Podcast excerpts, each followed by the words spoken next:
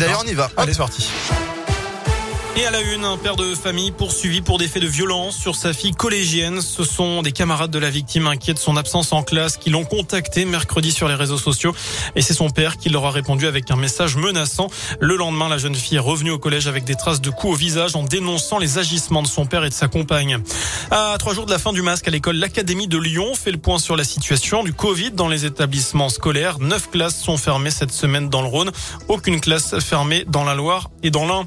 Ce bon bilan pour les 175 stations de sport d'hiver en Auvergne-Rhône-Alpes. Début mars, elles affichaient une fréquentation en hausse de plus de 6% par rapport à 2020 avant le confinement. C'est ce que dit Auvergne-Rhône-Alpes Tourisme. Les vacances d'hiver se terminent avec un taux d'occupation moyen de 90% en hausse de 5 points par rapport à 2020.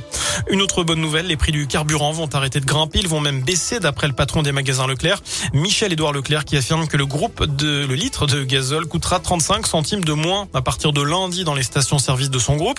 Les autres devraient suivre grâce à un marché qui va se retourner d'après lui. Et puis notez ce coup de pouce également face à la flambée des prix de l'énergie. Cette fois-ci, le groupe Casino, il propose aujourd'hui et demain le carburant à 1 euro le litre pour 100 euros d'achat en magasin.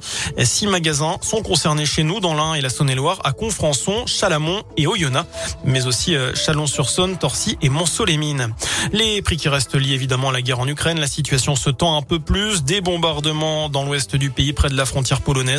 Les chars russes sont également aux abords de Kiev alors que 2 millions et demi de personnes ont désormais fui le pays depuis le début de l'invasion russe, c'était il y a 15 jours. On passe au sport du basket et la marge de manœuvre se rétrécit pour la JL en vue des playoffs. Deux défaites de suite contre l'Asvel et Monaco et les Indinois n'ont plus le choix. Il faut absolument terminer fort le championnat pour espérer accrocher le top 8. Demain soir sur le parquet du Paris Basket, le défi semble sur le papier convenir à la jeu, mais attention car les Parisiens promus dans l'élite et actuels avant-dernier n'ont pas le choix non plus s'ils veulent éviter la relégation.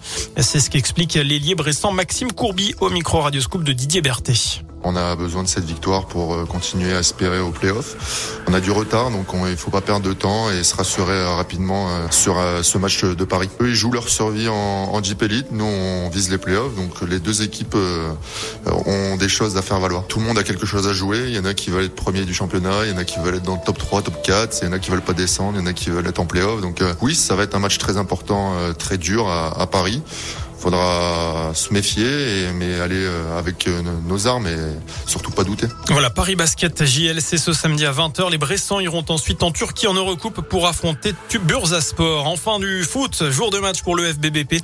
Les Indinois, troisième de national, jouent sur la pelouse du stade Briochin. C'est à 19h. Et puis en Ligue 1, la SS 17e se déplace à Lille, se déplace à Lille ce soir en ouverture de la 28e journée de Ligue 1. 21h le match.